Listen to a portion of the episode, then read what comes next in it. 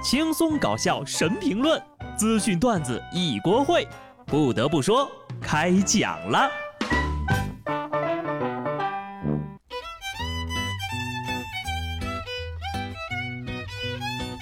Hello，听众朋友们，大家好，这里是有趣的。不得不说，我是机智的小布。昨天上午呢，我有幸见到了太空的样子。航天员聂海胜、刘伯明、汤洪波协同配合进行出舱活动。八点十一分，航天员刘伯明成功开启天河核心舱节点舱出舱舱门。在舱门打开的一瞬间呢，地面的指挥中枢响起了掌声。航天员刘伯明、汤洪波身着中国自主研制的新一代飞天舱外航天服，已先后从天河核心舱节点舱成功出舱。并已完成在机械臂上安装绞线位器和舱外工作台等工作。航天员刘伯明出舱之后呀，忍不住感叹了一句：“哇，这外面太漂亮了！”这还没完，他接着呀还又说了一句：“老亮了！”恭喜东北话踏出征服太空的第一步。其实早在二零零八年，刘伯明和翟志刚呢也是一起执行过短暂的出舱任务的。当时呢，翟志刚负责主要出舱任务，刘伯明辅助，仅头部和手出舱。当时呀，他们的出舱任务其实是执行的很艰难的。他们打开舱门时多次尝试未果，最后呀，还是他俩用辅助撬棍给撬开的。出舱后呢，飞船又发出了警报提示，说是轨道舱着火了。还好，最后证实只是传感器误报，虚惊一场。在如此紧张的背景之下，刘伯明和翟志刚还是完成了出舱的任务。翟志刚出舱之后说出的“我已出舱，感觉良好”这八个字的背后呀，其实充满了惊险。而这回刘伯明出舱状态显然放松多了，才能让他有时间欣赏外面的景色。谁能想到一句“哇，这外面太漂亮了”。居然又是我们一个航天技术进步的标志呢！说完我们厉害的航天员啊，下面说说最近很火的2027年的哈维尔。今年二月份，国外出现了一个自称哈维尔的西班牙用户，说自己呢是来自2027年的时空穿越者。他说呢，他所在的2027年里，不知道是什么原因，周围一个人都没有。他在一家医院独自醒来，周围啊没有人。可是他自己又失忆了，什么事情都不记得。医院病床前留下了一些散落的资料，他从中推测自己叫哈维尔。资料里还写着一个短视频的账号和密码，但这个账号呀似乎可以穿越时空，发出的东西能被2021年的我们给看见。哈维尔呢还能通过账号和2021年的我们交流。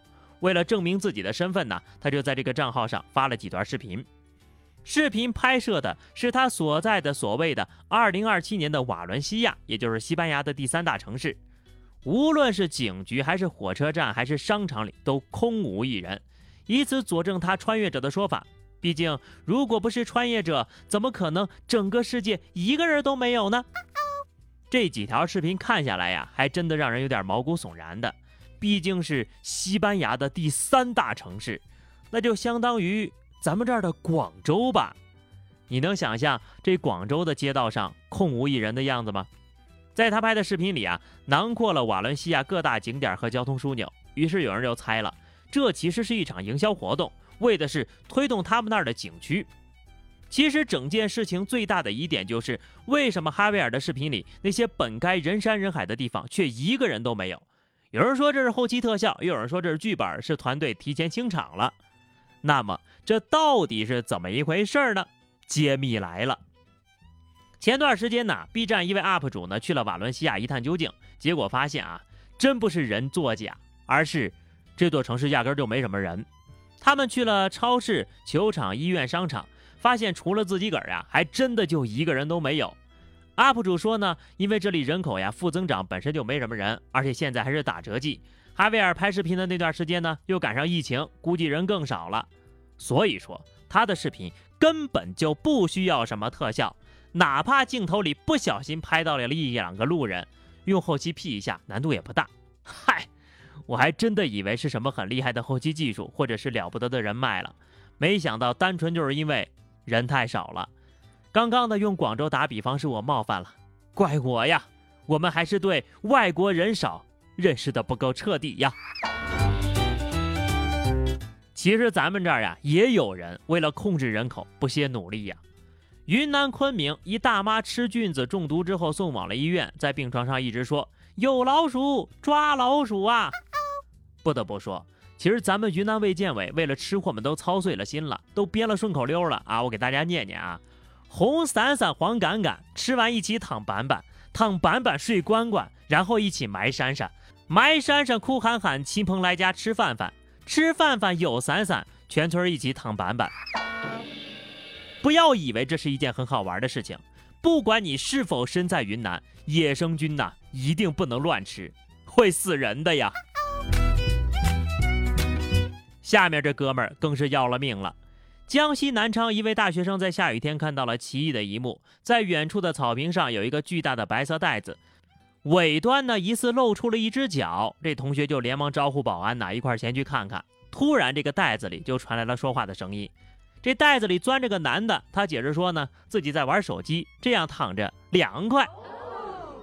唉，如果实在闲的没事干，可以去把学校的厕所给掏了，而不是在这里行为表演，用不透气的垫子把自己裹得严严实实的躺在地上扔着，凉不凉快不知道，反正看到这一幕的人呢，心是凉完了。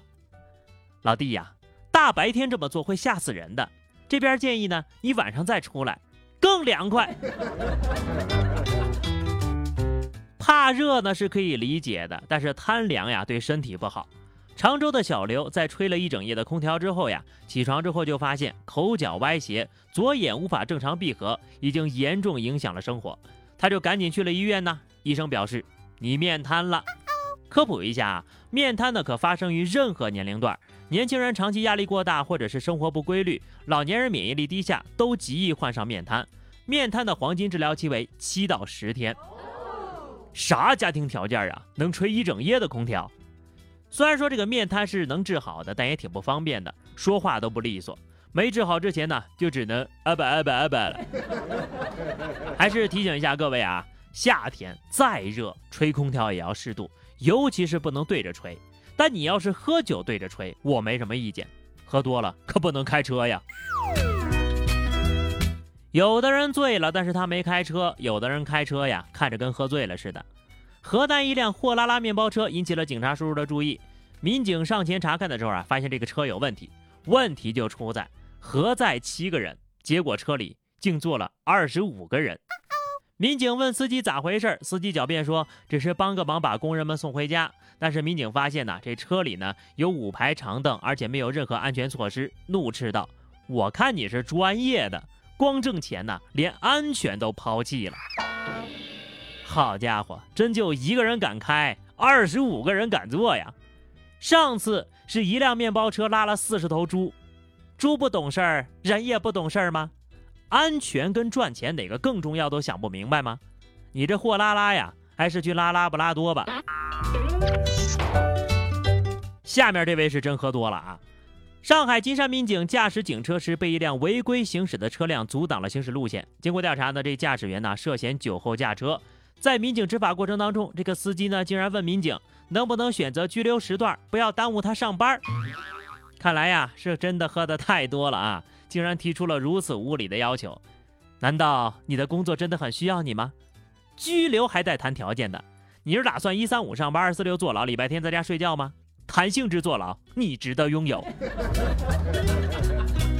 好了，那么以上就是本期节目的全部内容了。关注微信公众号 DJ 小布或者加入 QQ 群二零六五三二七九二零六五三二七九，来和小布聊聊人生吧。下期不得不说，我们不见不散，拜拜。